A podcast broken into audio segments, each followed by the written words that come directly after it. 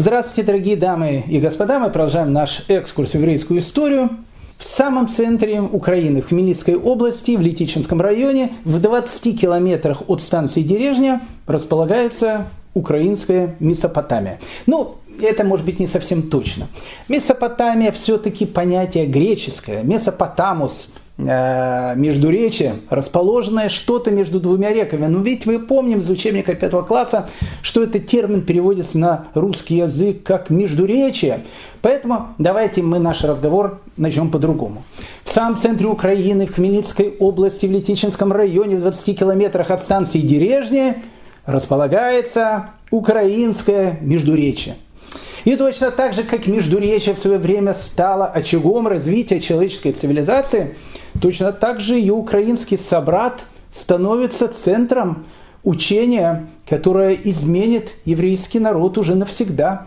Центром учения, которое будет называться хасидизм, как мы его воспринимаем сейчас, центром учения, без которого жизнь еврейского народа уже себе очень и очень трудно представить.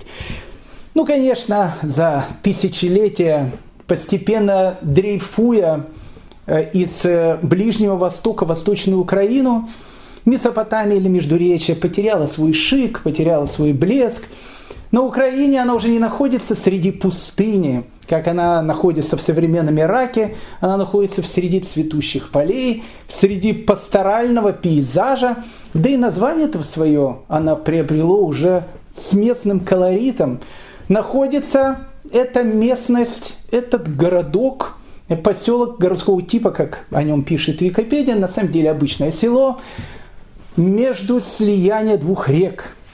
Великолепной речки, которая называется Южный Буг, и не менее, менее великолепного ее притока, который называется Бужок. И вот вместе слияния Бушка с Южным Бугом и был основан этот город, который назвали Меджбуш. Меджебуш, находящийся между двумя бугами, Южным Бугом и Бушком. Наше украинское междуречие.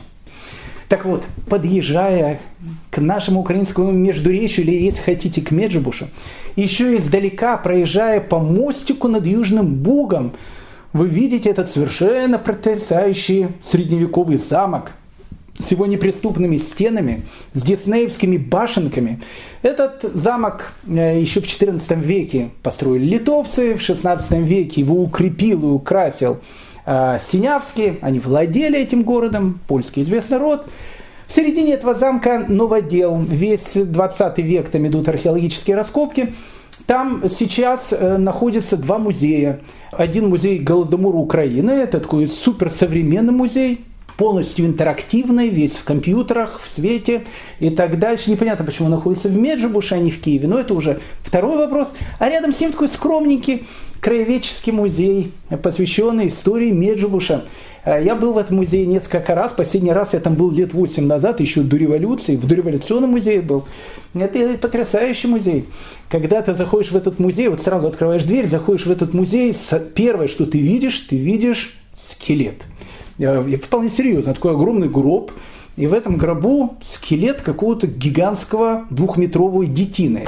Либо в прошлой жизни он был баскетболистом, либо он был воином, но если он был воином, я бы, конечно, э, не хотел бы с ним встретиться, то, что называется, на поле брани. Но вот это вот э, ощущение, а, открываешь музей, гроб и скелет. И бабушка, очень симпатичная бабушка, сидела, как сейчас помню, вяжет что-то, я захожу, и спрашиваю у нее, здравствуйте, а почему, говорю, скелет? Она как-то обиделась на мой вопрос, восприняла его даже как-то лично. Она говорит, а почему бы и нет? Это наш украинский воин. Здесь вот делали мы раскопки, нашли его, решили, а почему бы не поместить в музей?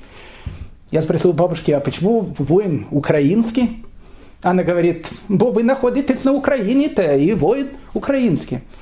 И тогда я бабушке сказал о том, что в 17 веке город-герой Меджибуш был один из самых больших городов в Подоле. Я вам еще больше скажу. Его население в 17 веке было такое же, как население города-героя Киева. И этот город населяли поляки, там жили греки, там жили армяне, там жили немцы, там жили украинцы, безусловно, тоже. Поэтому, если уж говорить о защитниках Меджубуша, то, скорее всего, речь, наверное, пойдет э, больше на каких-то литовских или польских воинов, которые старались защитить этот город от э, постоянно пытающихся его взять казаков. Это был большой город. Ведь э, мы с вами уже говорили об этом, еще раз повторю, 25 раз. Э, ведь та часть э, Украины, которая сейчас называется Подоле, ну вот это вся центральная Украина, ведь в конце 15-го, начале 16 века для Речи Посполитой это был Дикий Запад. Точнее, даже это был не Дикий Запад, это был Дикий Восток. Совершенно Дикий Восток. Когда-то в этом ну, очаге цивилизации, там когда-то была Киевская Русь, потом туда пришли татаро-монголы. Кстати, они разрушили э, тот город, который находился на, на, на месте Меджибуша в 1241 году. И вообще вся эта местность, она стала пустыной. Ну вот ну, к началу 16 века пустынная местность. Отдельные какие-то городки, отдельные крепости, не случайно крепости, потому что невдалеке находится э, степь, а со степи находятся татары, а татары, э, как мы с вами говорили, любили постоянно э, приехать сюда пограбить что-нибудь, поэтому там в этих местностях жили либо аристократы духа, либо, прошу прощения, те, которые по утрам пьют шампанское.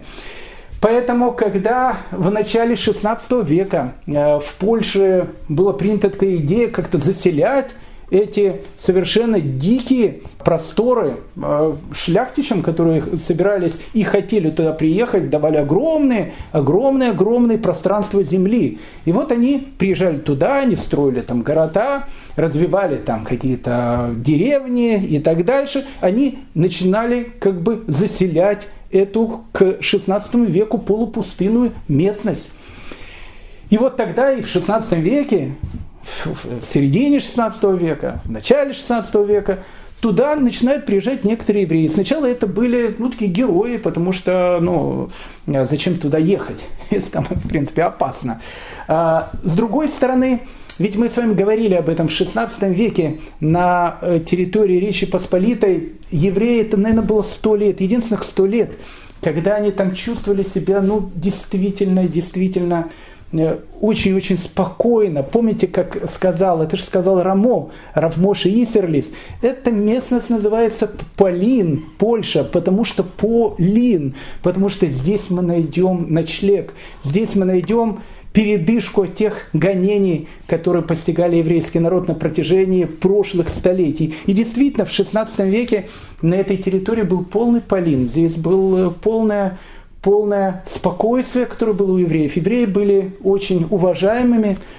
И этот, помните, этот э, ватиканский посол, который приехал в Польшу, он восхищался, не мог такое представить.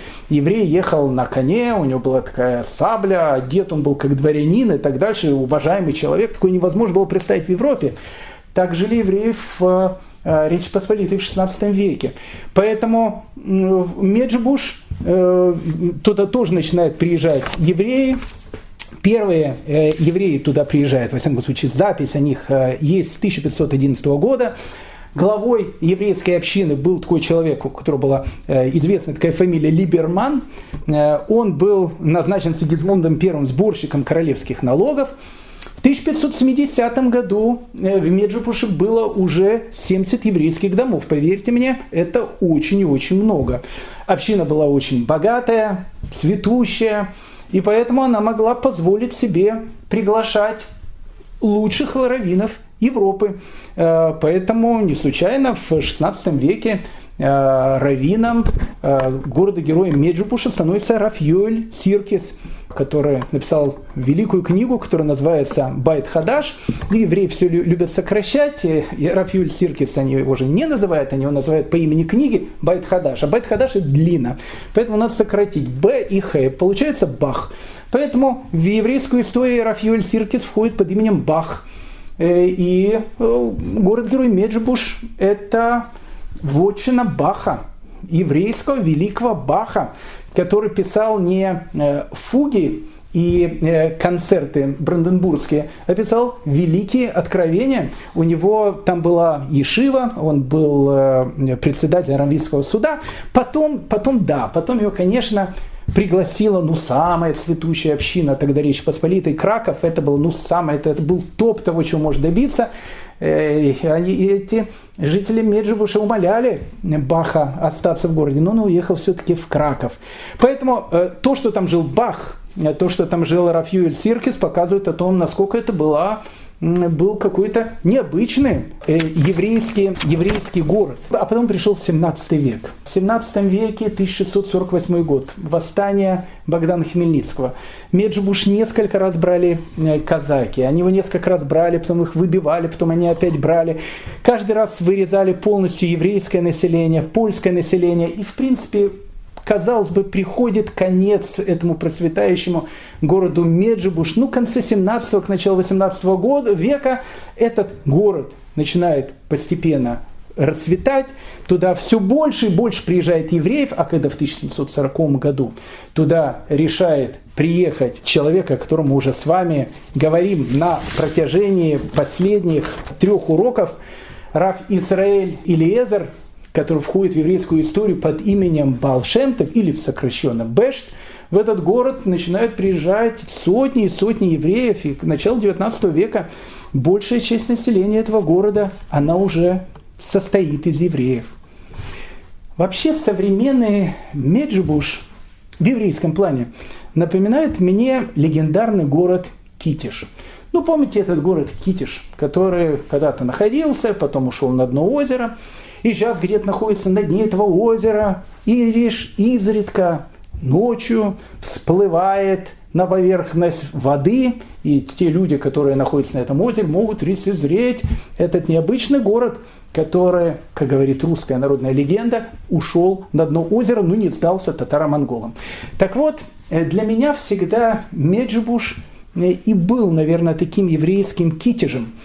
Понимаете, в еврейском плане этот город совершенно мертвый. То есть я еще больше скажу, там нет уже ни одного еврея, э, там есть приезжие евреи, которые приезжают, паломники, но ни один больше еврей не живет в этом городе. Э, большую часть года это все-таки город мертвых. Опять же, в еврейском плане. Там находится одно из древнейших в Восточной Европе еврейских кладбищ, первые захоронения которого там были с самого начала 16 века. Очень-очень древние захоронения, которые там хранятся с самого-самого начала развития Меджибуша. Только несколько дней в году на праздник Шавуот. А праздник Шавуот – это годовщина смерти Раби Исраэля Балшемтова. Это годовщина смерти Бешта, а ведь Меджибуш 1740 года становится его вотчиной, становится его столицей. Туда приезжает со всего мира сотни и сотни и сотни его паломников. Я был в Меджибуше на Шавоте несколько раз, значит не несколько раз, раз пять я там был. Поверьте мне, я видел собственными глазами еврейский Китиш. Город, в котором ничего уже нет еврейского, кроме кладбища.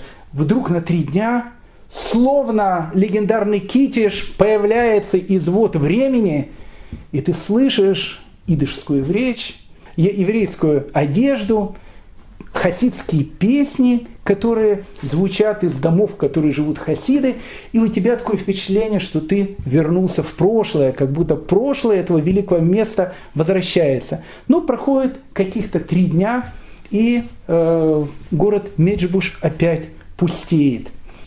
Так вот, э, мои дорогие друзья, на протяжении уже двух уроков мы с вами обсуждаем биографию этого великого человека, Раби Исраэль Балшемтова, Бешта. Э, сегодня мы продолжим говорить об этом человеке. Итак, 1740 год, Балшемтов переселяется в город Меджибуш. Мы с вами говорили о том, что до 1700 1934 года Балшемтов не открывал свои учения, для всех он был таким простым совершенно человеком и так дальше. В 1734 году он открыто стал проповедовать свое новое учение, он ходил по городам и весям Украины, Он был Балшемом. Балшем, э, ну, в первую очередь, наверное, как знахарь, хотя знахарь имеет в русском языке не совсем э, хороший какой-то оттенок, сразу вспоминаются какие-то люди, которые стоят около телевизоров, заряжают воду и так дальше, начало 90-х годов. Нет, нет, это была совершенно другая вещь. Э, Балшемы, Балшемы, они действительно были очень такие святые люди. Они лечили, лечили молитвой, лечили травами и так дальше. Ну, с одной стороны, он был Э, обычным балшемом, балшемов, опять же, было довольно много э, в, те, в те времена э, в Польше. Но единственный балшем, который вошел в еврейскую историю под именем Балшем Тов, то есть добрый балшем, это был именно он. Итак, Балшемтов, ходя по городам и весям Украины, в его биографии, как мы сказали, написано более 50, 50 городов, которых он посещает – он является в первую очередь серьезным раввином, э, родоначальником нового учения. Было ли это учение новым? Э, с одной стороны, конечно же, нет.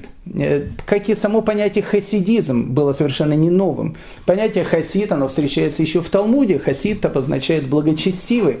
Благочестие хасидут, это всегда было тот уровень, которому пытался, которого пытался достичь каждый еврей. Э, в средние века э, в Германии было даже такое э, движение, которое называлось Хасиде Ашкеназ, то есть германские ашкеназские хасиды, возглавлял это движение Раби Гуда Хасид. Так что хасиды, они существовали всегда. О хасидах пишет Рамхаль, плюс-минус, в то же самое время Месилат Ишарим, первое его издание, оно как раз является диалогом между хахамом, мудрецом и хасидом. Ну, именно Балшемтов, собрав многие э, вещи воедино, создал то, что потом будет называться движением хасидизма. Для того, чтобы немножко разобраться в основных его идеях, то, называется на одной ноге, потому что если входить в глубины, э, поверьте мне, нам э, не хватит уроков, да и это будет уже не совсем уроки еврейской истории. Давайте немножко э, разберемся в, в тех идеях, которые он проповедовал, тогда нам будет более понятна и личность самого учителя, и, э, лично, и, и содержание этого учения, которое Балшем Тов э, будет проповедовать. Итак, э, мы говорили, что первое утверждение Балшемтова он утверждал, что для подлинного служения может помочь не только ученость, но и искренняя молитва, исполнение заповедей может привлечь к близости к Всевышнему. Новая ли эта идея? Да, конечно, не новая. Эта идея, она написана и в перке Воте. Тот, у кого добрые дела или страх перед Всевышним доминирует над его мудростью, мудрость и страх перед Всевышним у него постоянны. А если мудрость доминирует над страхом перед Всевышними и добрыми делами, это все, и это все театральщина, это все долго не продержится. Поэтому э, первое утверждение Балшемтова, что подлинное служение, оно заключается не только в учености, но и в искренней молитве и искреннем исполнении заповедей, в этом тоже как будто было ничего нового, но это звучало э, из уст человека, которого слышали. Главная идея – это двикут. Главная идея жизни еврея, жизни человека – это соединение с Творцом этого мира. Балшемтов утверждал, что смиренная жизнь простых тружеников она может цениться на небесах э, намного больше, чем высокомерие людей очень ученых. Э, он даже говорил такую фразу, что из-за непрерывного изучения Тора есть люди, которым даже некогда подумать о Боге. Э, тут очень важная деталь.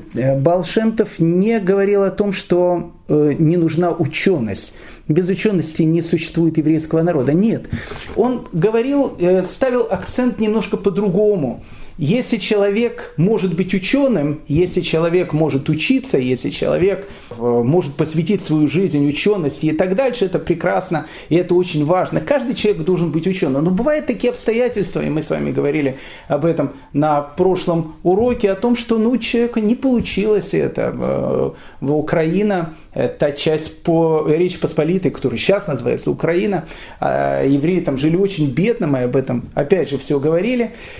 И для того, чтобы дать этим людям какую-то надежду, Балшемтов проповедовал о том, что даже если ты чего-то не выучил, даже если у тебя из-за твоей сложной работы, из-за твоей сложной жизни нет времени на то, чтобы потратить свою жизнь на глубокое изучение Торы, если у тебя есть искренняя вера, если у тебя есть искреннее желание сделать этот мир лучше – то твоя жизнь становится абсолютно не напрасной. И наоборот, твоя жизнь, она иногда может быть даже более великой, чем человека ученого, который всю жизнь сидит и учится, но, как он сказал, у него нет даже времени подумать о Боге.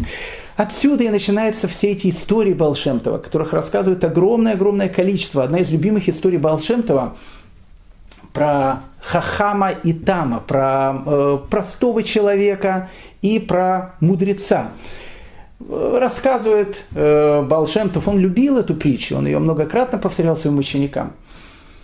Однажды в одном местечке, в соседних домах, жил мудрец и жил простой человек, хахам и там. И вот они выходили на работу, можно так сказать, в одно и то же время. Мудрец шел в синагогу целый день учить Тору, а бедняк, бедный еврей шел в поте своего лица работать, зарабатывая какие-то копейки, за которых он еле-еле содержал свою семью. И вот когда они рано утром встречались, мудрец говорил эти слова из Талмуда, немножко переиначивая их, но смысл оставался тот же самый.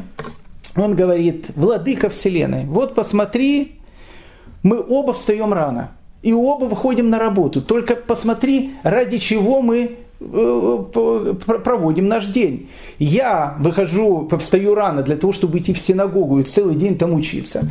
А этот человек, он выходит рано для того, чтобы заниматься какой-то ерундой, которая не вечна, которая материальна, которая такая же иллюзорная, как весь наш э, мир. То есть живем мы рядом, находимся мы рядом, встаем в одно и то же время, но посмотри, как по-разному мы расходуем свою жизнь. И каждый раз, когда он говорил эти слова, Бедняк ничего не говорил, он только тяжело вздыхал.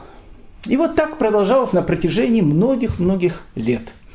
И вот однажды, когда прошло 120 лет, рассказывает, продолжает рассказывать Балшемтов, э, оба этих человека они попадают на небесный суд, и э, первого на небесный суд ведут этого мудреца, который всю жизнь глубоко изучал Тору. Там такие огромные весы виртуальные такие, э, стоят ангелы что вы кладете на одну чашу весов? Он говорит, на одну чашу весов я кладу всю свою ученость, которую я посвятил каждую минуту своей жизни. И он кладет всю свою ученость на одну чашу весов, и ее столько много, и она такая прекрасная, что эта чаша весов, понятно, перевешит, перевесит может все, что угодно. Ну, почти что ему уже открывает дорогу в рай, и тут подходит ангел-обвинитель, говорит, секундочку, секундочку, секундочку. Тут есть одно «но». У меня есть э, вот в этом пакетике довольно такое плохое компрометирующее доказательство. Это вздох, вздох его соседа, который находился рядом с ним. Давайте, говорит, мы его тоже положим на другую чашу весов. И положили вздох этого человека, э, которого он обижал на протяжении всей жизни, и написано, и он перевесил. И вот Э, следующим на очереди идет этот бедняк, который всю жизнь ничего не занимался, всю жизнь пытался что-то делать, но у него это не получалось. Единственное, что у него было всю жизнь, это вздох. Вздох о том, что вот жизнь проходит именно так, как она проходит. И вот, когда он приходит, ангелы-обвинители говорят, ну что ж вы положите на чашу весов вашей учености и так дальше. Он говорит, Гурниш, у меня нет ничего, ну вот капелька, немножечко вот это соблюдал, это, это все, что мог, все, что мог делать. Ну и там капелька такая. Ну, они говорят, ну смотри, э, понятно, тут уже все с вами ясно. И тут подходит ангел-защитник и говорит, секундочку, секундочку. А у меня есть в пакетике э, доказательства в его пользу и он из этого пакетика достает его вздох. Он кладет вздох на другую чашу весов, и написано, что эта чаша весов перевешивает все. Это взгляд Балшемтова. Это взгляд Балшемтова. Для Балшемтова простой человек, который, которому по каким-то обстоятельствам не суждено было стать таким великим ученым и так дальше, но у которого есть искренняя вера, он не менее может быть великим, чем человек самый что ни на есть ученый. Ну, известная, опять же, история, слушайте, о Балшемтове можно рассказывать истории часами. Э, известная история, э, он же был в Меджибуше, э, когда-то он сидел вокруг своих учеников, и они у него спросили, Рэбе, а кто будет вашим соседом по будущему миру? Кто будет вашим соседом по тому состоянию, в котором человек будет находиться когда-то вечно? Он говорит, «Э, моим соседом, знаете, говорит, я знаю, кто будет моим соседом. Э, я, правда, никогда не встречал этого человека. Э, хотите, говорит, давайте мы с ним познакомимся, потому что я знаю, кто это, но как бы вместе мы с ним никогда не встречались. Ну, ученики, наверное, подумали, речь идет о каком-то величайшем праведнике, величайшем раввине и так дальше. Приходят они в какое-то местечко, и Балшемтов говорит, вот он живет в этом доме, живут, зовут его Хайм ну, надо зайти посмотреть, кто же является этим великим человеком, который будет соседом Балшемтова по раю, соседом Балшемтова по будущему миру. И вот они заходят, смотрят, перед ними ходит такой толстый, толстый такой человек, такой портос настоящий, такой еврейский портос такой, бордовый такой, все. Э, выходит простой такой человек, э, одел было в пятницу перед шабатом, они проходят мимо его дома, он не знает, что это Балшемтов, ну, видит о том, что какой-то учитель с учениками. Э, ну и первое, что делает, понятно, еврей, он говорит, знаете, смотрите, хата у меня, как вы видите, неказистая, э, детишек много, денег мало, ну, места хватит э, на всех, я понимаю, что вы у нас гости в нашем местечке, дайте мне огромную честь, чтобы вы были моими гостями на шаббат. Ну, это только и нужно было. И Балшемт его ученикам познакомиться с Портосом Хаймом, для, посмотреть, что же это за этот необычный человек, который будет соседом Балшемтова по будущему миру. И вот они приходят к нему на шаббат, ну, смотрит, ну, как бы обычный человек, там, кидуш сделал, э, да и читал там э, не быстро, иногда по слогам и с ошибками. Ну, помолился, э, поспал, покушал, э, детишки побегали, поиграли и так дальше. Ну, в общем, шаббат как-то очень быстро прошел, ну, ничего особенного. И э, ученики э, спрашивают учителя тихо, э, Виктор учитель, а что, что, что, что в нем, что в нем такое? Не, мы ничего не можем понять, а что он такой толстый или не знаю, что в нем такое вот есть, что он удостоился быть вашим соседом по будущему миру. Что говорит, это интересная вещь, давайте мы пусть шаббата выясним. И вот заканчивается шаббат, сидят они все вместе, отмечает Малова и Малка, и вот этот человек, хозяин этого дома, выпивая стаканчик вина и говоря лыхаем, говорит, вы, наверное, хотите узнать, почему я такой толстый. Ну, один ученик говорит, потому что вы, наверное, э, не живете по э, законам э, полезного питания. Не-не-не, говорит, я, я, вам, я вам честно скажу, вы думаете, мне толстым быть тоже так приятно, видите, еды-то у нас не очень много, но приходится много-много кушать, все кушать, чтобы быть толстым. Так вот, я вам, говорит, расскажу, почему я толстый меня был отец, он э, известный такой был человек, его все наше местечко знает. Он отдал свою жизнь ради освящения имени Творца. Однажды он возвращался с ярмарки в нашем вот соседнем лесу, его поймали разбойники, ограбили, начали мучить, а потом взяли, замучили и сожгли. Потом, когда поймали несколько этих разбойников, они рассказывали, он такой худенький был еврейчик, они говорили, сгорел как спичка. Тогда, говорит, я понял, что если когда-то меня поймают, и когда-то меня захотят сжечь, я хочу быть, знаете, таким толстым и большим, чтобы я горел долго. А так как я буду гореть долго, я скажу все, что я думаю о них. Я скажу все, что я хочу сказать им. Я скажу, умирая, о том, что я горжусь тем, что я был всю жизнь евреем. Я не сгорю, как спичка. Поэтому я всю жизнь кушаю. Понимаете, вот это, э, это взгляд, еще один взгляд Балшемтова. То есть человек, который много кушает, или человек, который вздыхает, но у человека, которого есть искреннее служение, э, этот человек, он э, получает не меньшую награду, чем тот человек, которому суждено, у которого есть такое счастье, учиться и заниматься весь день. Еще одна часть учения Балшемтова. Он опирался на каббалистическую концепцию Рав Маше Кардавера, Рамака и Ризаля. и учил, что Всевышний наполняет собой все сотворенные, все сотворенные миры. И поэтому человек и Вселенная представляют собой различные проявления Бога. Он э, говорил такую фразу. Мир во всем своем многообразии создан как бы самого Бога и неотделим от Него, подобно тому, как складки одежды являются неотъемлемой частью самой одежды. А следовательно, продолжал Балшемтов, человек, воспринимающий материальный мир – в сущности всматривается в лик Творца.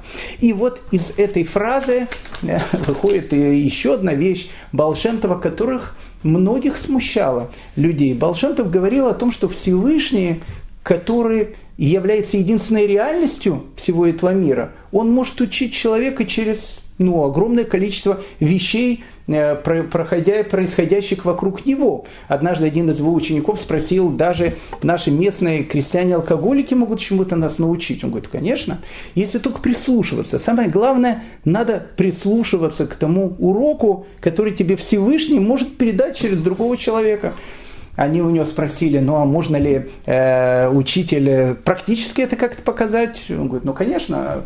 О чем мы, говорит, сейчас с вами говорили? Вы нас учили о том, что такое настоящая любовь к другому человеку. Что значит возлюби другого, как самого себя? Это был наш урок. Отлично. Мы, говорит, идем в харчевню, и мы услышим более глубины пласт этого урока. Они вошли в харчевню, там сидят местные крестьяне, пьют, э, матерятся, поют песни, э, понятно. И сидят э, двое таких крестьян, пьяных-пьяных в доску. Один спрашивает у другого, Иван, ты меня любишь? Тот говорит, Петро, ну а як же, як же, конечно люблю. Что, не бачишь, люблю? Он говорит, врешь ты все. Если бы ты меня бы любив, ты бы знал, чего мне вот здесь вот так плохо. Они вышли из харчевни, и Балшемтов говорит, вы слышали? Вы слышали урок? Вы слышали очень важный урок, который сейчас он дал своему другу-алкоголику? Он сказал, что такое настоящая любовь. Любить другого человека – это знать и ощущать, что ему нужно, почему ему плохо и чем ему можно помочь. Это вот тоже часть учения Балшемтова. Кстати, с этим э, у Балшемтова когда-то был э, очень-очень э, интересная, интересная часть его знакомства с одним из его таких самых интересных учеников, которого звали Рафьяков Иосиф из Акоин из Полонова – об учениках мы поговорим чуть позже, но раз начали говорить о том, что учиться можно у всего происходящего вокруг нас, э, эту историю надо обязательно вспомнить. Э, Раф Яков Йосиф Акоин из Полонова был человеком совершенно, совершенно гениальным. Он был младше Балшемтова лет на 10. Он был из очень-очень такого известного рода.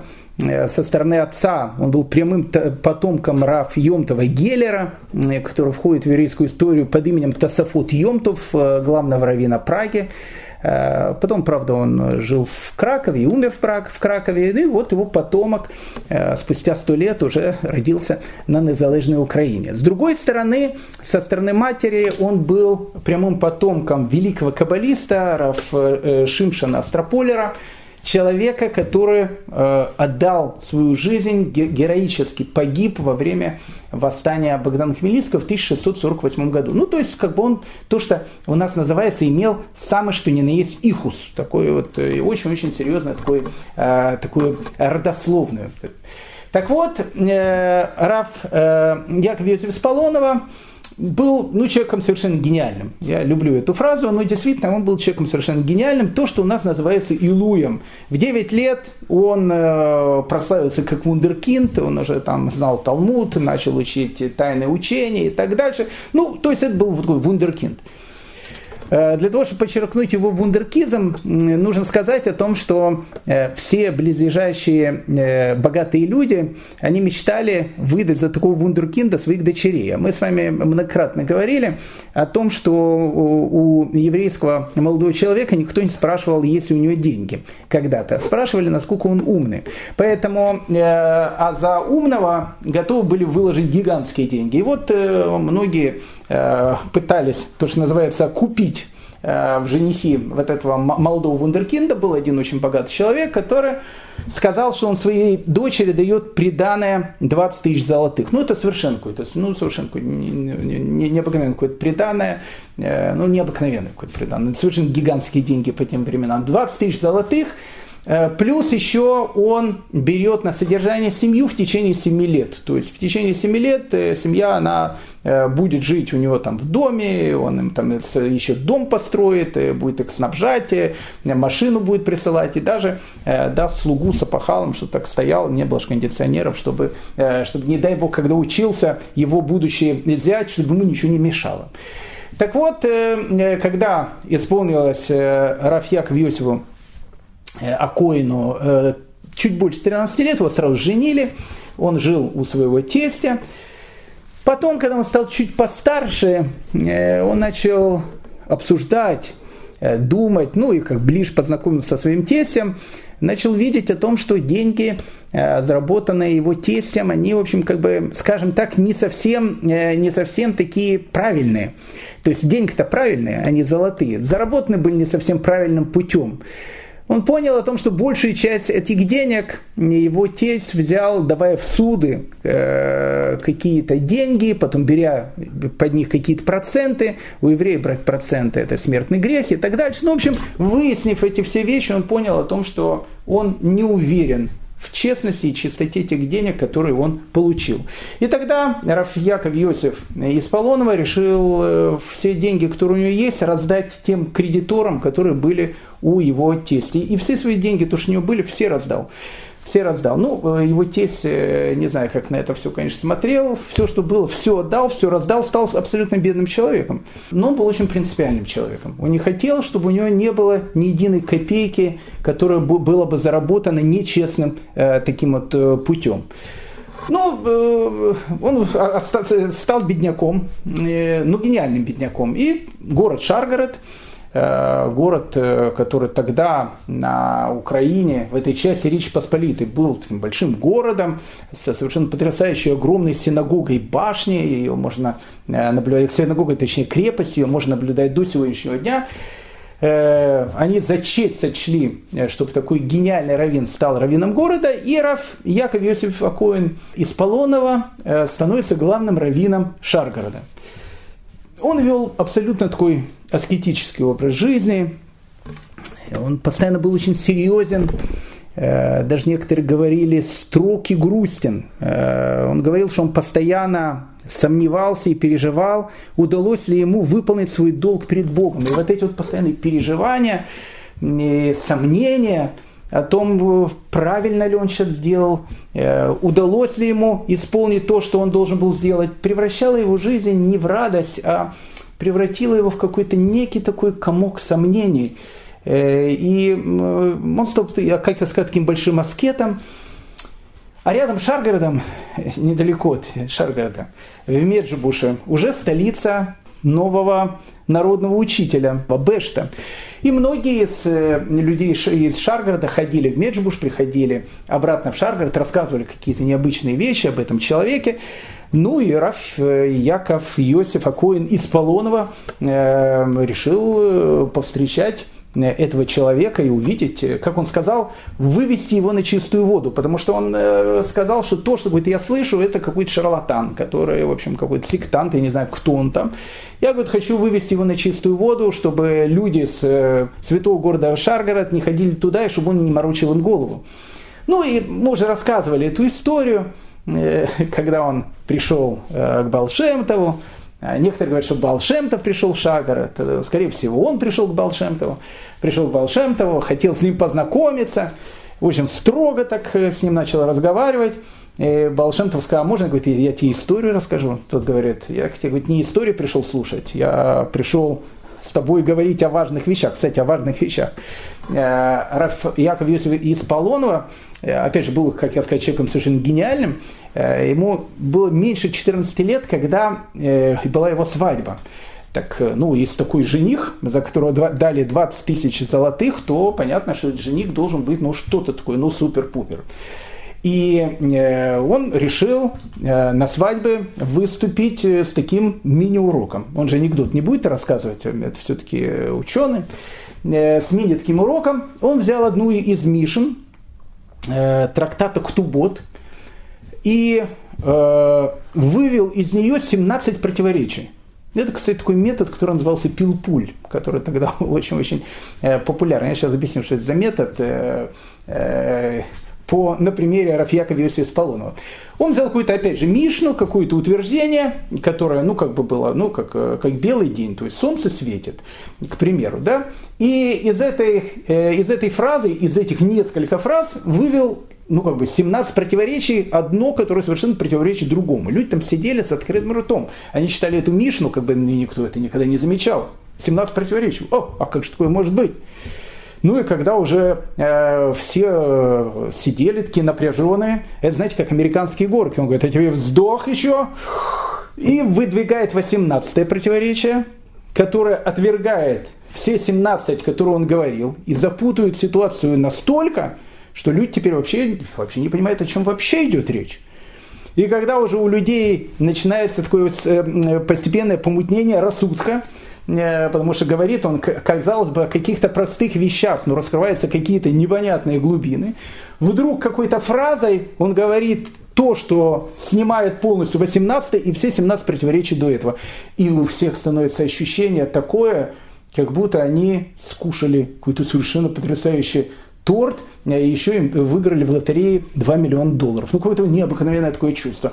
Это был Раф Яков Йосиф из Полонова, гениальный человек, то, что у нас э, в народе называется Илуй, гений. Так вот, он приходит, опять же, к Балшемтову, и, э, или Балшемтов приходит к нему, лучше он приходит к Балшемтову, другой вариант истории. И он такой серьезный, говорит, я пришел с тобой серьезно поговорить, что людям голову там не морочишь и так дальше. Он говорит, слушай, а можно я тебе расскажу историю? Мы говорили ее на прошлый урок, но я перескажу ее. Можно я тебе расскажу историю? Ты имеешь истории, сказки будешь рассказывать? Ну, послушай, одну секунду. Знаешь, говорит, я сегодня, когда выезжал из Меджубуша и приезжал, ехал сюда, ехал со своим кучером Иваном. У Балшемтова был кучер Иван. Он тоже становится героем всех хасидских историй. Э, однажды он сказал, э, Иван почему-то не мог поехать, он поехал там с кучером Степаном. И они поехали, потом говорит хасидам, слушайте, со Степаном, чтобы больше никто в телег не ехал. Рыб, почему? Я видел, что он проезжал мимо церкви и не крестился. Он очень опасный человек. Если он, говорит, предал свою, свою веру, поверьте мне, ограбит и зарежет, э, вообще ни, ни о чем не думая. Ну, в общем, э, кучер Иван Балшемтов это тоже отдельная часть хасидского э, фольклора. Ну, говорит, вот я еду со своим, значит, кучером Иваном э, и спрашиваю у него, я говорю, Ивана, а почему у тебя лошади не ржут? Он говорит, а, рэп, что не ржут? Надо, говорит, поводь немножко-то распустить и ржать начнут. И Балшемтов говорит тогда Раф Яков Спалону, а ты, говорит, немножко поводья-то распусти. Ну, распусти поводья, посмотри, какой ты весь, вы видите, как комок нервов такой, ты весь напряженный. Ведь Всевышний говорит, что человек должен служить ему в радости. Какая у тебя радость? У тебя постоянно какая-то грусть на лице. Ну и говорит э, э, хасидская история о том, что Раф Яков Иосиф Спалона услышал это и разрыдался как ребенок. Но э, понятно, он становится учеником Балшемтова не из-за того, что он ему это что-то рассказал. Э, еще раз, это очень важная вещь, на которую я постоянно обращаю внимание. Балшемтов это не Дед Мороз, который ходит там, или какой-то, э, знаете, добрый волшебник, э, который прилетит на вертолете и бесплатно покажет кино. Балшемтов это величайший мудрец. Величайший мудрец, к которому приходят огромнейшие раввины и воспринимают его как своего учителя. Это, это главная черта Балшемтова. С другой стороны, он человек, который общается с простыми людьми. Это да, но с другой стороны, с другой стороны, это родоначальник серьезного Э, глубочайшего учения. И поэтому Рафьяка Иосиф Полонова его такими вещами не проймешь. Он начал говорить с Балшемтовым какие-то серьезные вещи. Балшемтов начал отвечать, и Рафьяка Иосиф Полонов понимает о том, что он нашел своего учителя. Он нашел человека, перед которым, то, что называется, готов сидеть и воспринимать каждый его вздох и каждое слово. Но все равно были какие-то вещи, которые его смущали. И он э, говорит Балшемтову, э, э, ты для меня открыл совершенно как бы другой стороны. Рэбе, Раф, ты для меня, я просто восхищен восхищен всем, что ты говоришь. Но есть какие-то вещи, которые я не могу принять. Ну, извини, ну не могу я их принять. Вот, э, вот эти вот истории, которые рассказывают, этих алкоголиков там слушаешь, это э, можно учиться у каждого там прошедшего пьяницы какой-то мудрости. Извини, я этого, вот, вот этого я не могу принять. Волшебно на нее посмотрел и говорил, знаешь, не существует у человека такой вещь, не могу. Если человек захочет, он может сделать все, что угодно. Забудь слово «не могу». Нет слова «не могу», есть слово «не хочу». Ты не хочешь этого принять, поэтому ты не принимаешь. Он говорит, извини, извините, уважаемый Раф, я все понимаю, но я действительно не то, что не хочу, я не могу этого принять. Не могу. Ну, попрощался с Балшемтовым, понял о том, что действительно великий человек – но понял, что он не может быть его учеником. И сел в телегу и начал возвращаться в свой родной Шаргород. И вот он, значит, едет на телеге, только выехал из Меджибуша, э, дело было весной, дороги были, ну, как обычно, какие на Украине сейчас дороги, такие плохие дороги, грязь сплошная и так дальше. И в дороге в этой грязи застряла телега. И в этой телеге сидит местный крестьянин, пытается эту, значит, свою телегу из грязи вытащить, едет на этой своей э, повозке шаргородский раввин Яков Иосиф Полонова, он ему говорит, ой, еврей, еврей, слушай, ну, подсоби трошки, ну, подсоби ты едешь, ну, э, давай вместе сдвинем мою телегу, мне треба до дома доехать. Он говорит, слушай, говорит, я, я с удовольствием, но «Ну, я не могу. Посмотри, ты посмотри на меня, видишь, я худой такой, это все, какой, какой я к этой телеге. Он на него строго посмотрел и говорит, знаешь, еврей, я тебе скажу такую вещь. Не существует такой вещи, не могу. Забудь ее. Если человек щось хочет зробити, він це зробить. Если что-то захочет сделать, он это сделает. Такой вещь не могу, нет. Есть вещь не хочу. Ты не хочешь мне помочь, поэтому и не помогаешь. И это ударило, ударило по Рафьякову Иосифу Спалону, знаете, как молния. Он услышал слова Балшемтова, которые звучали сейчас от э, встречного а, ему христианина. Он вылез с телеги, это уже рассказывал он в дальнейшем, вылез из телеги, и у него, говорит, появились такие какие-то необыкновенные силы, он почувствовал, что он очень хочет сдвинуть эту телегу, и за, секунду помог этому крестьянину сдвинуть эту телегу, вернулся в Меджибуш, и он уже на, да, на, на, на вечные времена, до конца жизни Балшемтова, становится его ближайшим учеником. А, более того, э, он не просто становится его ближайшим учеником, он становится человеком, который и смерти Балшемтова впервые изложил все учение Балшемтова, потому что Балшемтов ничего не записывал, он книги не писал. Так что Раф Яков Иосиф Сполонова стал человеком, благодаря которому мы и имеем учение Балшемтова. Он написал книгу, которая называлась «Талдот Яков Иосиф». Первая хасидская изданная книга, э, такая великая книга. Интересно, э, он ее писал в течение 27 лет – все, что говорил его учитель, Балшемтов, он все записывал, скрупулезно записывал, потом он э, разбирал все э, эти вот уроки. 240 раз в этой книге он употребляет слово «я слышал от моего учителя». Много раз он употребляет слово, что разъяснить это на письме невозможно. А много раз он напоминает довольно такую фразу, он говорит, здесь учитель сказал, но я его не понял. Так что э, такая вот книга Рафьяков Исполон. Он прожил долгую-долгую жизнь, он э, умер э, в 1784 году, пережив Балшемтова на 24 года, и он уже стал свидетелем тех гонений, которые будут э, происходить на первых, хаси, на первых хасидах, об этом мы будем подробно, безусловно, об этом говорить. Э, его выгнали из города Шаргорода э, как хасида, об этом тоже потом поговорим.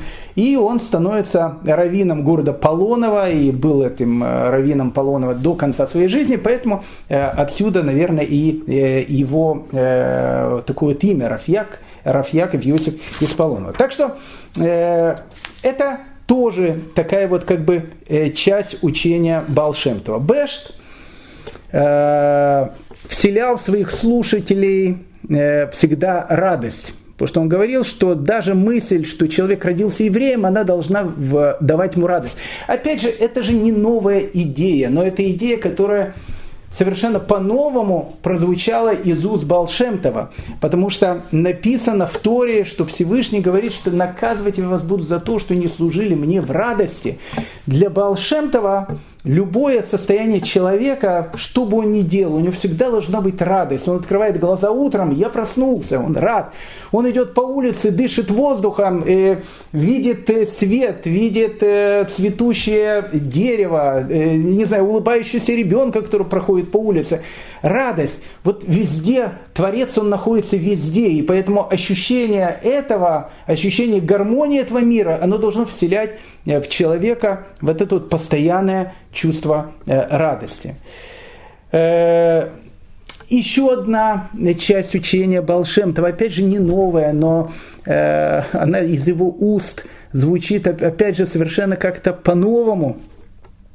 Человек влияет на Вселенную. Кстати, это одна из главных идей Кабалы, которая говорит то, что внизу, то и наверху. То есть нижний мир, физический мир является проекцией верхнего мира. Верхний мир – это центр управления полетом. Э, это компьютер, это некий такой компьютер. То, что видит человек, это виртуальная реальность. У него есть такие очки, и вот он видит эту виртуальную реальность. Но если эту виртуальную реальность отключить от компьютера, который показывает картинку, направляя ее на очки, которых человек ходит, э, он ничего видеть не будет. Так что реальность, которую воспринимает человек, надевший очки, э, она является проекцией того, что есть в компьютере. Поэтому человек может влиять на Вселенную. То есть Тут в данной ситуации э, инфузория туфелька, бегемот, гипопотам, э, не, не знаю, там, кто угодно, он не может влиять на компьютер. То есть то, что есть в очках, не может влиять на компьютер, потому что компьютер есть источник того, что есть в очках. Но у человека есть право повлиять на источник. Поэтому он учил, что человека можно сравнить с лестницей, упирающейся своей вершиной в небо. Он подумал малой вселенной, и от его поступка и слов зависит все происходящее в высших мирах. Выполняя заповедь, он сотрудничает с Творцом в деле управления Вселенной. Это тоже не новая мысль, но это тоже одна из частей учения Балшемтова. Ну и, конечно же, его основная мысль, которую он постоянно подчеркивал, у человека должна быть искренняя молитва. Э, в самом конце жизни он говорил, все, что я постиг, я постиг не столько благодаря своей мудрости, столько благодаря молитве. Балшемтов и его молитва – это были ну, какие-то совершенно необыкновенные вещи. Рафьяков Йосиф из он вспоминает, пишет, «Однажды в комнате, где молился мой учитель, стояла бочка с водой и все видели, как вода ходила ходуном и вздымалась волнами, как при шторме, благодаря пульсации земли, э, которая исходила из того места, где он молился. То есть, когда молился Балшемтов, его молитва была настолько э, такая необычная, что люди ощущали, как предметы, которые находились в синагоге вокруг него, начинали трястись, как при землетрясении. Это тоже одна из э, частей учения Балшемтова. Ну, как бы там ни было, в 1740 году Балшемтов э, приезжает в город-герой э, Меджибуш, это становится его такой резиденцией, столицей, оттуда он совершает свои э, поездки по Украине, Э, приезжает в маленькие городки, помогает людям, лечит их, дает какие-то уроки. К нему приезжает тысячи людей э, в Меджибуш. Вокруг него сложился такой костяк его учеников. То есть, э, опять же, Балшемтов, он двуликий. В том, в том плане, что с одной стороны это человек, который с народом постоянно, с другой стороны это величайший и глубочайший раввин и мудрец. Поэтому э, у него сложился кружок из 60 великих людей. Это были великие люди, которые становятся его ближайшими учениками, и многие из них потом э, станут э, продолжателями и учителями дальнейшего хасидского движения. Поэтому с Раф Яков Йосиф Спалонова, он познакомился, кстати, Раф Яков Йосиф Спалонова является прямым предком такого великого уже литовского равина, как Равшлом Залман Уэрбах. Равшлом Залман Уэрбах был прямым потомком Раф Якова Иосифа Исполонова. Так что все э, в еврейской истории переплетается. Э, наверное, ближайшим его и учеником, и другом э, был, наверное, все-таки Раф Гершем Кутовер. Ну, мы уже знакомы с Раф Гершем Кутовером. Помните, это это Шурин Балшемтова, он женился на его сестре, Раф Гершем Кутур был величайшим раввином э, в Бродах, мы уже знакомились с ним, для того, чтобы опять же понять, Э, знаете, это как говорит, я не знаю, кто, кто, э, кто едет в машине, но я говорю, это если у него, э, если у него водитель там Трамп, то понятно, кто, кто сидит рядом с ним, как даже тяжело представить. Поэтому если Равгершин Кутовер, ближайший ученик Балшемтова, который говорил, что все, что он знает, он знает от него, можно, можно понять личность Балшемтова. Равгершин Кутойер, э, мы с вами говорили, был, э, возглавлял один из четырех равинских судов Броды. Э, величайшие раввины того времени о нем высказывались как о полном гении. Во-первых, когда он был еще молодым человеком, не учился в Бродах, он в Бродах учился, это был, кстати, его однокашник, друг Рафи Ехискея Ландау, человек, который вошел потом в еврейскую историю под именем Надеба Иуюда, Э, в дальнейшем он был главным раввином Праги. Мы когда-то о нем уже с вами упоминали. Один из величайших халахических авторитетов. Так вот, э, э, его друг Нодеба Иуда, Рафихиэль Ландау, он в свое время писал и говорил, что Равгершем Кутовер – Э, совершенный мудрец и святой праведник. Он его назвал только таким образом. Равгершема Кутовера им восхищался другой великий раввин, Раф Йонатан Эйбешес. Мы с ним говорили. Помните этот э, конфликт, если так можно сказать, между Раф Йонатаном Эйбешесом и между Явицем? Мы посвятили этому несколько уроков про э, бессердечную курицу и так дальше. Так Раф Йонатан Эйбешес называл его знаменитым праведником, выдающимся знатоком Торы и божественным каббалистом. Ни много ни мало. Вот это Рав Гершин Кутовер.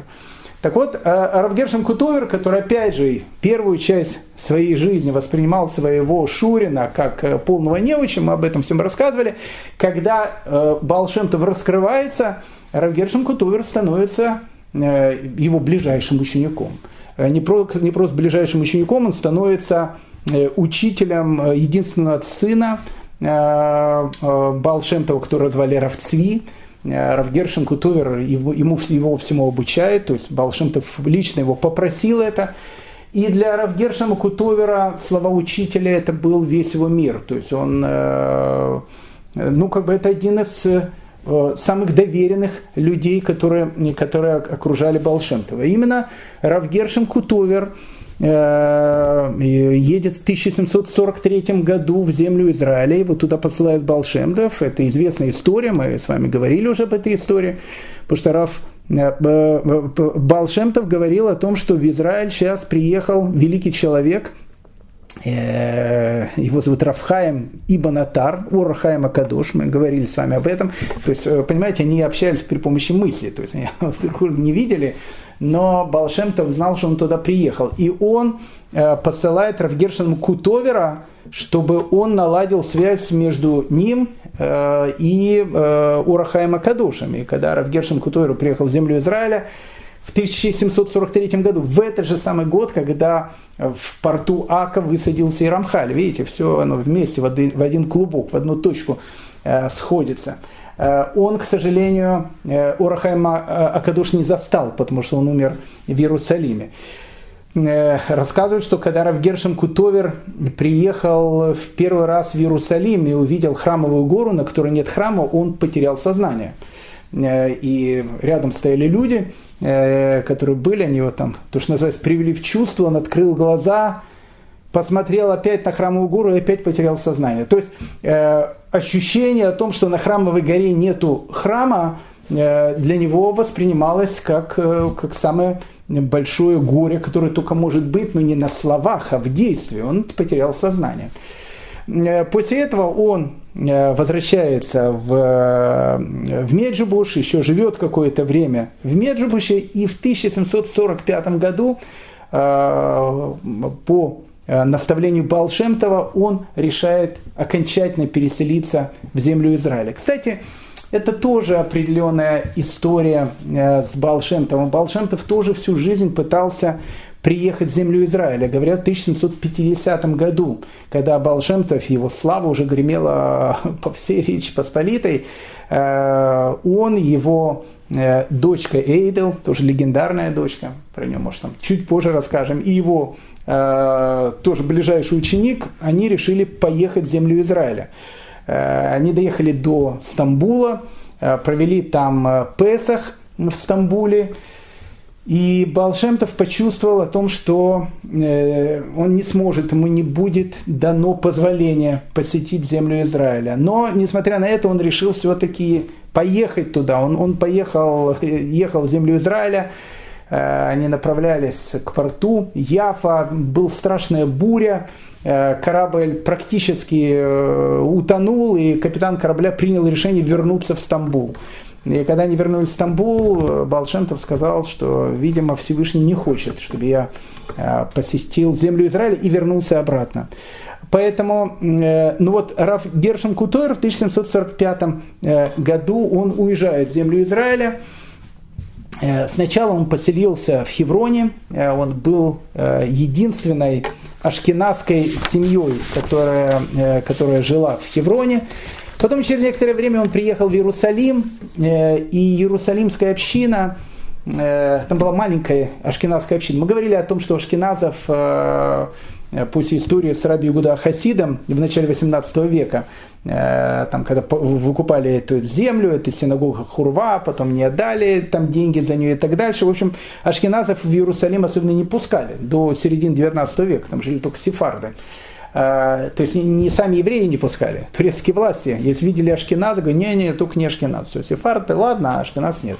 Э, Но была, была, в то время еще была маленькая ашкеназская община. И вот ашкенадская и сефарская община, видя, что это ну, совершенно такой гениальный человек, они его просто умоляли э, остаться в Иерусалиме и э, стать э, раввином общины. Он потом писал в своих воспоминаниях, что они там начали плакать, и до такой степени разбили его сердце, что Рав Гершин Кутовер, э, он ничего не мог сказать, он, он жил в Хевроне, э, и он говорит, он видел в этих э, еврейских глазах всю гору еврейского народа, которая была за по последние две тысячи лет. Они просто умоляли его, чтобы он стал раввином Иерусалима. Ну что-то ему показывало о том, что это делать нельзя. Они его не просто умоляли, они ему Э, уже, значит, э, сняли дом, э, они ему дали ключи уже от этого дома. Они сказали о том, что вот все, что он скажет, то община будет делать, только чтобы он был раввином этой общины. Ну, и Равгершин Кутойр понял, что он не может сопротивляться после таких просьб и так дальше.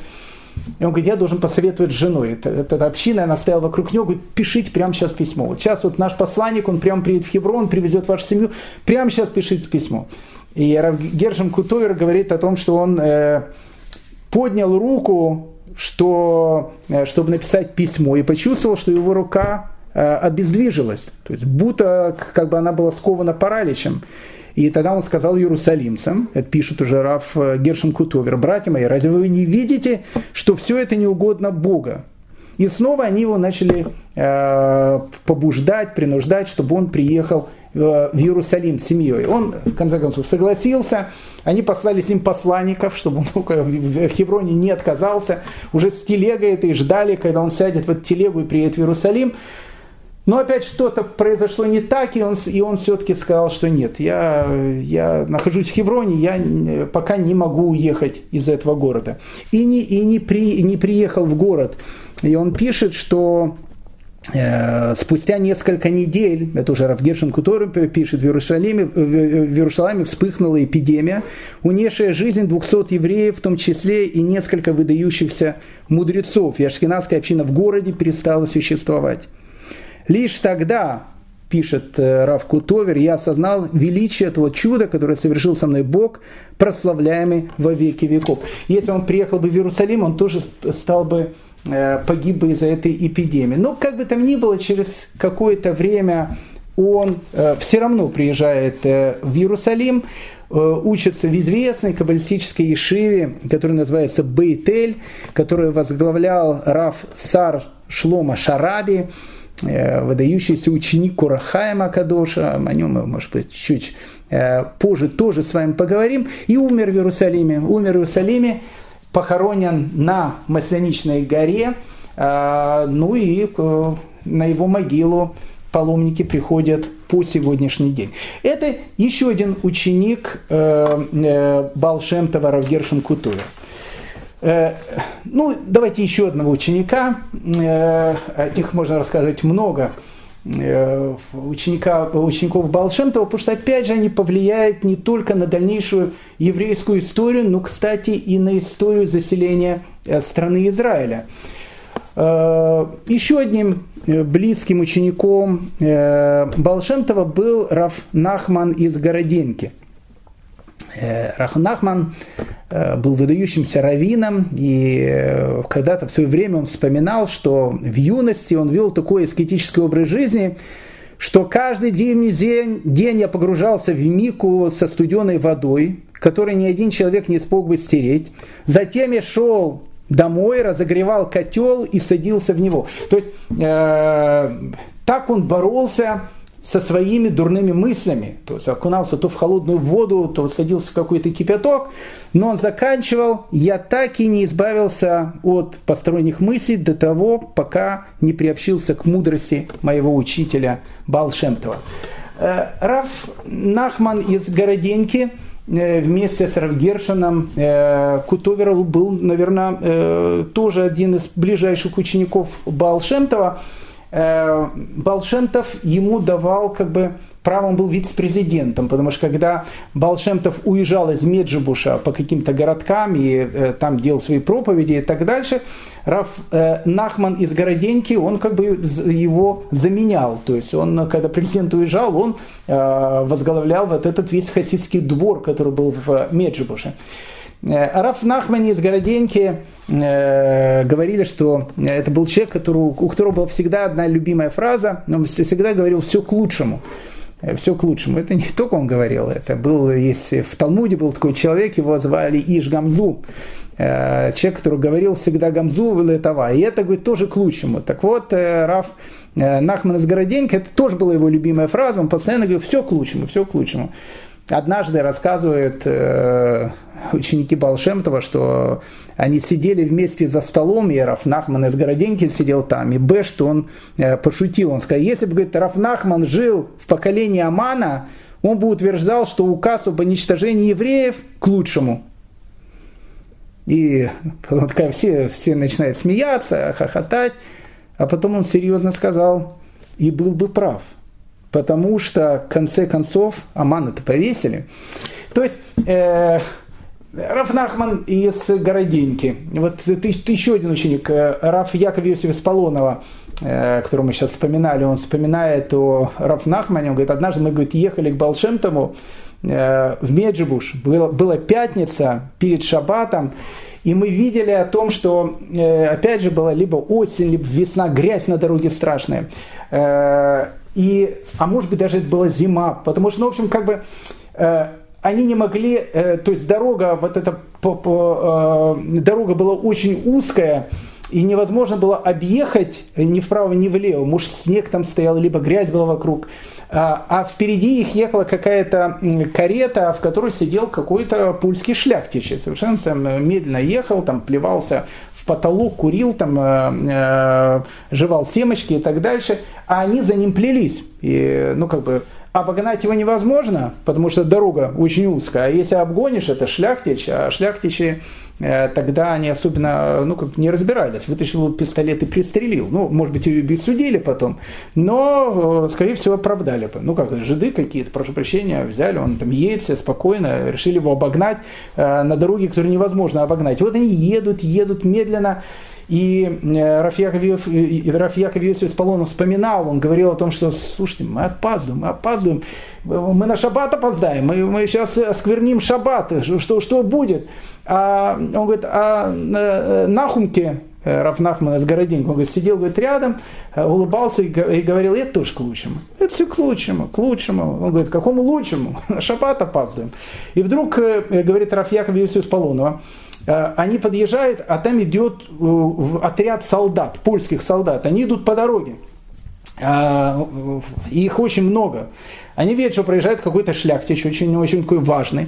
И они разошлись, прижались э, к двум сторонам дороги, чтобы мог проехать этот шляхтич. Ну а так как за ним плетется телега, в которой едет Раф э, Яков Иосиф Полонова и э, Раф Нахум Городинка, они тоже проскочили вместе с этим президентским кортежем проехали еще немножко, потом развилка дорог, они выехали на нормальную дорогу и совершенно точно успели к Шабату, еще намного раньше приехали, чем должны были приехать. И говорит Рафьяков Иосиф Исполонов, что если бы впереди нас не ехал бы э, этот самый шляхтич, и не дал бы нам дорогу, то мы бы на шаббат опоздали то, точно. Поэтому, говорит, в этом отношении, э, и в этом отношении, говорит, Раф Нахман из Городенька был прав. И, и говорит, и это тоже было э, к лучшему. Э, потом, когда Балшемтов умер, э, кстати, Рафнахман из Городенька э, был человеком, который присутствовал при смерти Балшемтова и вот эти события, о которых мы будем говорить на следующем уроке, они будут связаны с, уже с последним годом жизни Балшемтова, и это страшные события, которые будут происходить на Украине, э, Яков Франк, франкисты и так дальше, это отдельная э, такая вот часть э, еврейской истории. Так вот, Рафнахман из Городенька рассказывал, когда был вот этот известный диспут с франкистами во Львове в 1759 году, о котором мы будем с вами говорить на следующем уроке, он вспоминал, Э, что э, когда он закончился, ну, не хэппи-эндом закончился, но как бы закончился э, не тем, чем он мог бы закончиться, об этом, опять же, для затравки уже на следующем уроке, Балшемтов ему сказал такую фразу, он говорит, я знаю, говорит, из-за чего этот диспут, который был, закончился так хорошо для нас. И тогда он сказал эту фразу, ее записал Рафнахман из Городенька – он ему сказал, знаешь, кто отменил небесное повеление, которое навлекло бы страшные бедствия на наш народ? Я скажу тебе, отнюдь не я, не ты, не руководители общины. Молитвы наши, посты наши, все было напрасно. Спасла нас простая женщина, женщина из народа. Вот как это случилось. Она пришла в синагоге, слезы струились по ее лицу и сказала на Всевышнему, «Владыка Небесный, отец нам или нет?» Почему ты не хочешь внять голосу детей твоих, умоляющих тебя? Ты видишь, я мать. И детей у меня много, пятеро.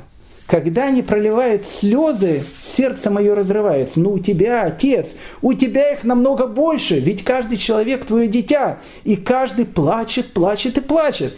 Неужели ты даже, если сердце твое было бы сделано из камня, можешь оставаться безучастным и смотреть на все это? И Балшемтов посмотрел Раф Нахмана из Городенька и сказал, и Бог признал ее правоту.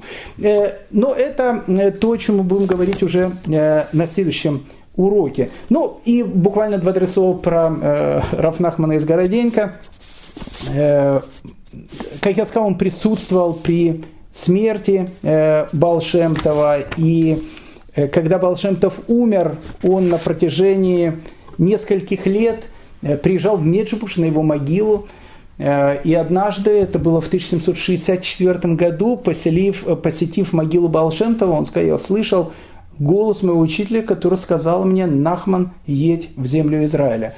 И Раф Нахман из Городенька с группой ближайших учеников Балшемтова решил переехать в землю Израиля. Они плыли из Стамбула в Хайфу, и началась страшная буря на море, и, э, ну, и было понятно, что, э, ну, было понятно практически всем, что корабль утонет, то есть, э, потому что буря была очень страшная, пробоина была в корабле, И тогда рассказывает один из э, сопровождающих хасидов Рафнахмана из Городенька. Он сказал, что э, Рафнахман собрал на палубу корабля посреди этого бушующего моря 10 э, человек миньян взял э, свиток Торы и сказал, если небесный суд, не дай Бог, уже приговорил нас к гибели, то мы с этим не согласны. И да будет угодно Господу, чтобы этот приговор был отменен. Учитель нам сказал ехать в землю Израиля. И буря прекратилась. И буря прекратилась. Они доехали в Хайфу, и из Хайфы э, Раф э, из Городенька решил по, со своими учениками поехать в Тверью. Э, это еще была одна страница в, в будущем заселении э, земли Израиля. Он прожил в земле Израиля недолго, э, буквально полгода. Летом уже 1765 года он умер. Кстати, похоронен тоже в Твери. Интересно, что Раф Нахмана из Городенька был сын, его звали Раф Симха. Он не уехал с отцом в землю Израиля и он, он жил в Меджипуше, и женился он на внучке Балшемтова. И вот у Равсимхи и его, значит, жене, внучке Балшемтова родился сын, которого решили назвать в честь э, дедушки Раф Нахмана из Городенька. Его тоже назвали Раф Нахман. Это э, будет один из самых загадочных и самобытных будущих э, учителей хасидизма, которого будет звать Раф Нахман из Брасова. Но это будет уже совершенно другая история. Итак, э, Балшемтов э, в Меджибуше, э, слава о нем, она гремит по всей Речи Посполитой, вокруг него ближайшие его ученики. Но тут в последние годы его жизни надвигается опять на евреев темные тучи, а темные тучи всегда, э, если смотришь на темные тучи, не надо искать каких-то э, представителей других народов. Обычно они выходят от нас же. Поэтому это будет уже другая история. Последние годы жизни Балшемтова, Раф, Раф, не дай бог, Яков Франк и франкисты, которые сыграли страшную-страшную роль в дальнейшей истории э, еврейского народа. Но об этом мы поговорим э, с вами уже в следующей серии. Большое спасибо всем за внимание, э, всем улыбок, хорошего настроения, всего самого доброго и хорошего. Спасибо.